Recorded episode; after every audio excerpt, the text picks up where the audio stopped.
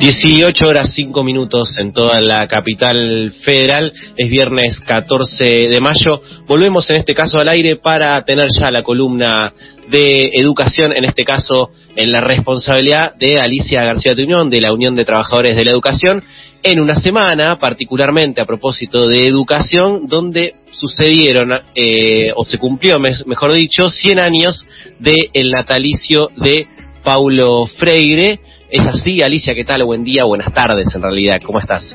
Hola, buenas tardes, todo muy bien, por suerte.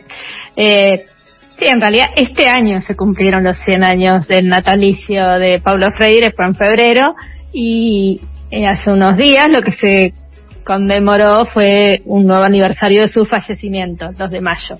Pero bueno, nos parecía importante tomar la figura de, de Paulo Freire eh, durante todo el año, desde febrero, empezaron a hacerse un montón de seminarios, encuentros eh, y, talleres internacionales, sobre todo en Latinoamérica, sobre la figura de Freire. Y bueno, no es menor porque la verdad que es uno de los eh, pedagogos eh, más importantes y más significativos del siglo XX y, y es latinoamericano, ¿no?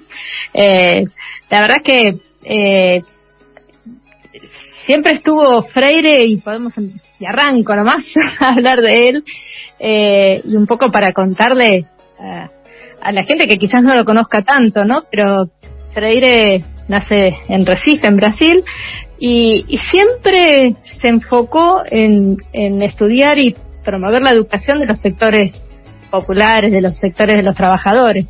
Ya en su inicio, uno de los primeros cargos que tuvo eh, fue eh, dentro del Departamento de Educación y Cultura eh, y de, Servicio Social de la Industria. Y ahí justamente lo que planteaba en el año 47, así que era bastante joven, 26 años tenía, planteaba eh, promover la calidad de vida de los trabajadores y las trabajadoras. Bueno, la mayoría eran varones, así que hablamos de trabajadores en ese momento, y enfocándose en la educación, en la salud y en el ocio. O sea, desde muy joven él empieza a plantearse cómo hacer para que el sector de, las, de los trabajadores eh, pudiera acercarse a la educación. Y, y, es un estudioso, en realidad es un estudioso del sistema educativo críticamente de Brasil y de la alfabetización. Yo creo que hay dos o tres temas que son importantes para resaltar en, Freire. Por un lado, el tema de la alfabetización y por otro, el de la educación popular, que viene a cuento de todas sus prácticas y de sus teorizaciones. Eh, en los años 60, eh, él empieza a investigar y a trabajar sobre un, método nuevo de alfabetización. En Brasil era muy alto el analfabetismo, ¿no?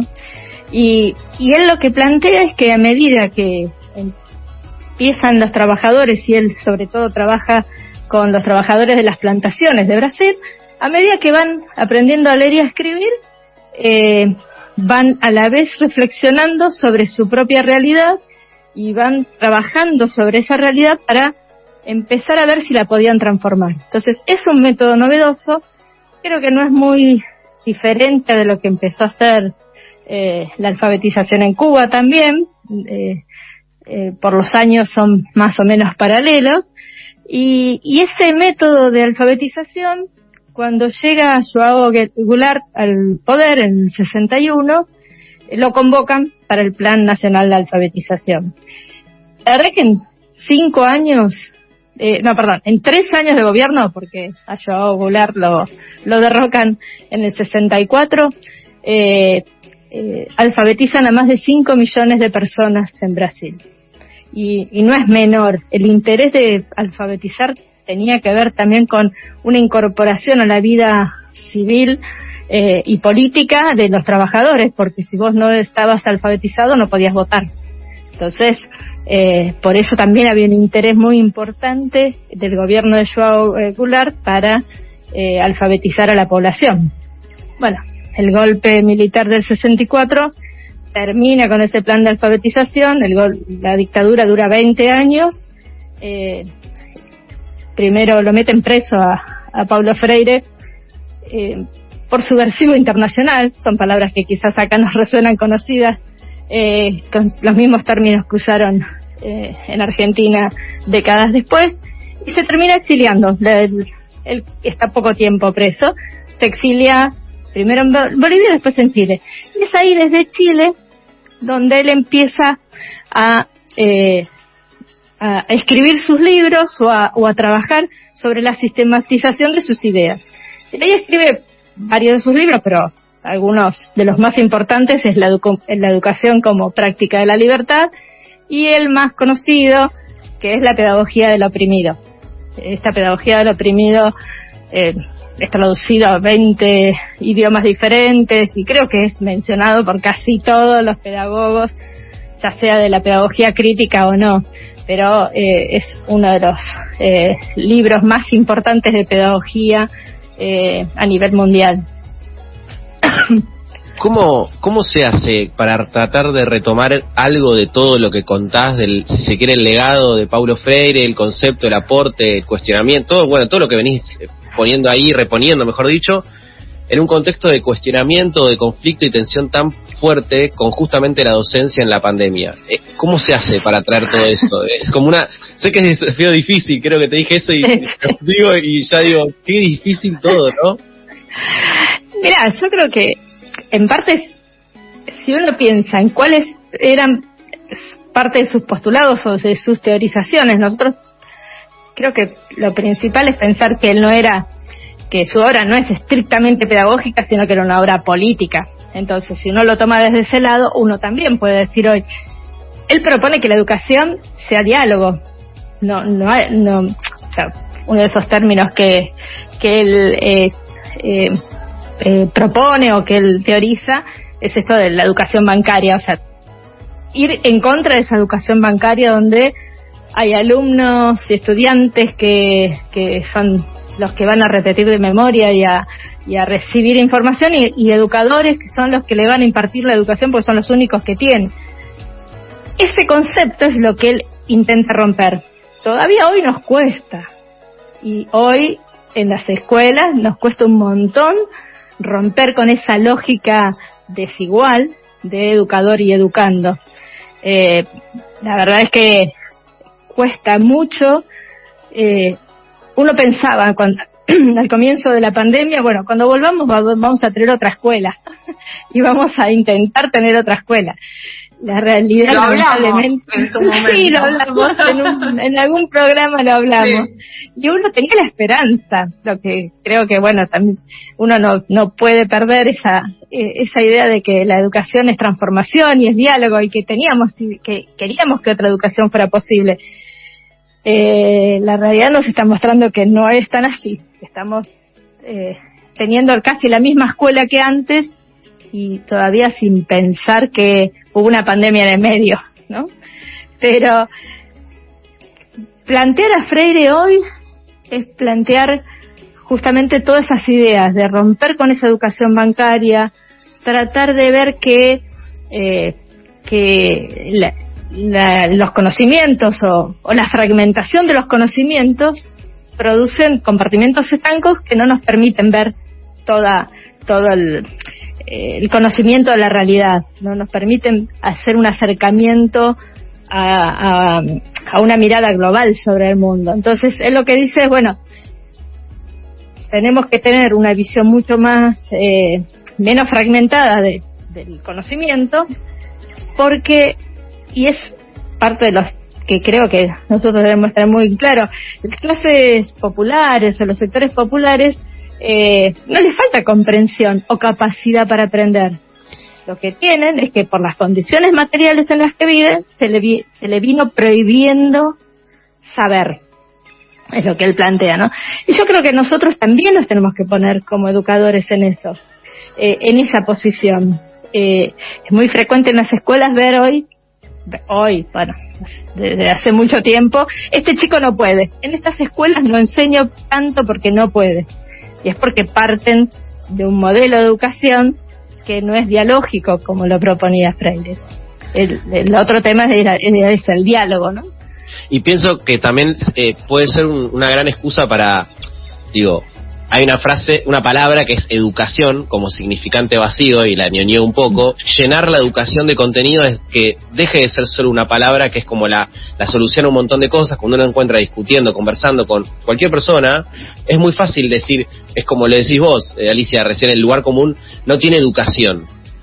Sí. ¿Qué significa exactamente eso? Bueno, si uno o sea, tiene a, las palabras de Freire y de muchas pedagogías críticas esto de que no tiene educación, quizás no tiene estos saberes que el sistema capitalista está pidiendo que tenga, o no tiene determinados saberes eh, para moverse en el mundo mercantilista de hoy. Saberes tenemos todos, educación tenemos todos, lo que eh, por ahí lo que no tenemos es esto que exige el sistema o el modelo, pero él parte justamente de que los docentes aprendemos de los eh, estudiantes, los estudiantes aprenden de nosotros. Entonces es un ida y vuelta, ¿no? Yo me quedé pensando, Ali, con esto de los saberes previos. No recuerdo si es exactamente la categoría que utiliza Freire, pero si no son estas palabras, es una categoría que de alguna manera lo que dice es que, nada, eh, vos lo decías que en esta, eh, estos chicos no saben. Bueno, saben otras cosas, que, que bueno, estaría bueno indagar por eso, pero también me quedé pensando en cómo las gestiones de hoy eh, incorporan estas palabritas para hacer algo que no tiene nada que ver con lo que en su momento había planteado Freire, ¿no? Porque digo, si hoy le eh, estudiamos un poco las leyes actuales de, la educación o por ahí, yo mi, especialidad, mi especificidad es terciario, digamos, pero hay mucho de, bueno, saberes previos, que no tiene nada que ver con lo que Freire hablaba de saberes previos. Me quedé pensando en cómo se agarra eso, se lo da vuelta y se lo utiliza para algo totalmente contrario. La verdad que a Freire se lo banaliza como a tantos otros eh, pedagogos, ¿no? Entonces eh, se los usa en muchísimos discursos.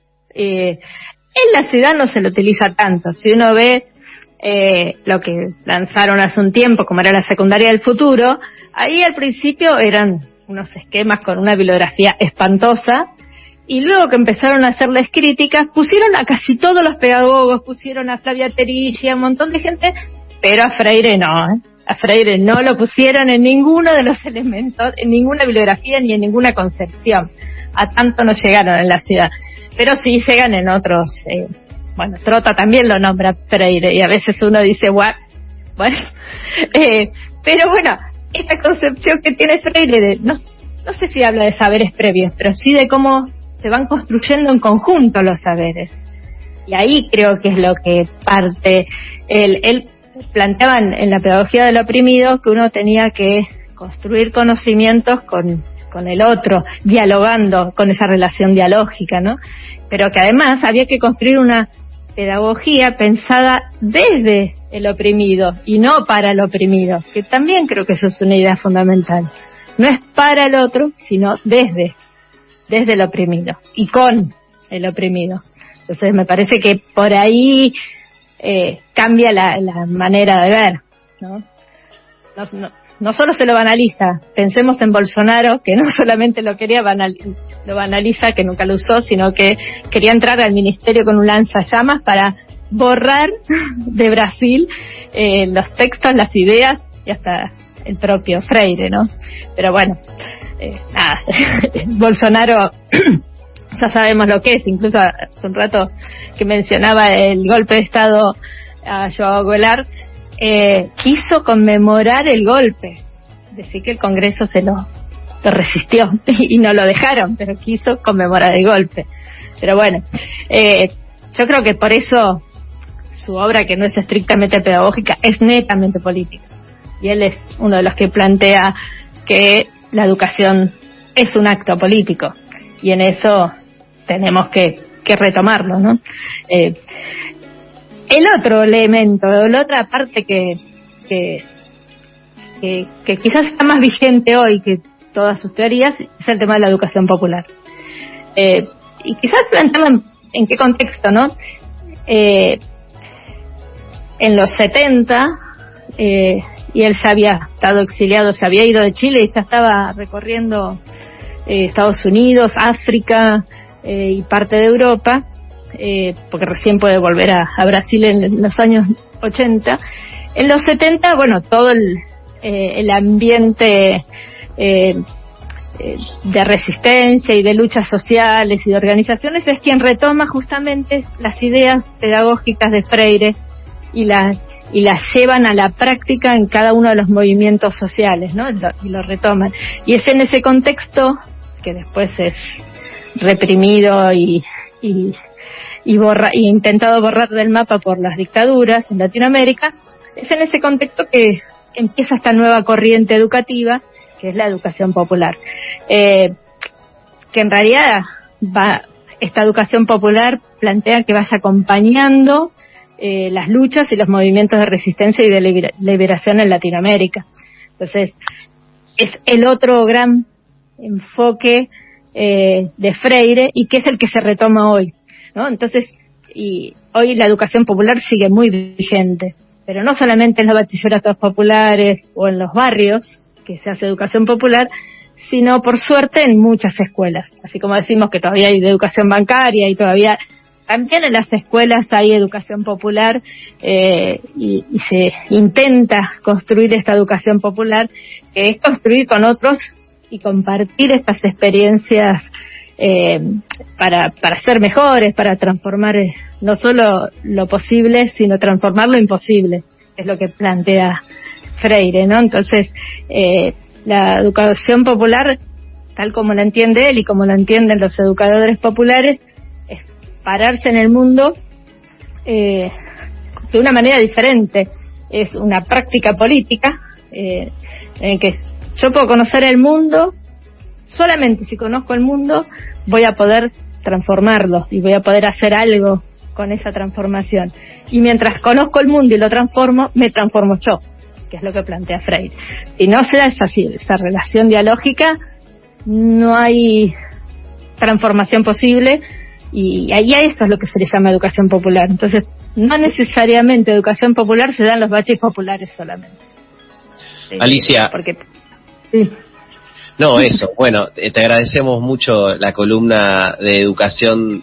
Quedaron varias preguntas en el tintero, pero el mes que viene claramente las vamos a retomar en este caso porque, bueno, son muchos disparadores los que tirás y, y nos dejas resonando. Eh, Yo quiero recomendar una peli que si no, supongo que Ali la debe haber visto, pero si no, cuando Ali iba contando, me acordé que la vi, le pregunté rápidamente a Ine cómo se llamaba, porque Ine me la recomendó a mí. Es Silvio Rodríguez, mi primera tarea. Es de cuando Silvio, en el momento de la alfabetización de Cuba, cuando Silvio se toma un año para ir a alfabetizar a la sierra, no recuerdo exacto el lugar, pero es hermosa y habla un poco, si bien no es, no es de, de, Paulo Freire, habla un poco de todo esto, así que te la recomiendo a, a vos y a todo, a todo, está buenísima. Y la voy a leer y seguiremos el mes que viene quizás con un desarrollo mayor de lo que es la educación popular que da para mucho más. Sí, claro, claro que sí que me encanta. Así que bueno, gracias eh, por esta columna y gracias por escucharnos y seguimos escuchándonos. Así es. Estábamos hablando hasta recién con Alicia García Tuñón, obviamente en la columna de educación de todos los meses, a propósito de los 100 años del nacimiento de Paulo Freire. Nosotros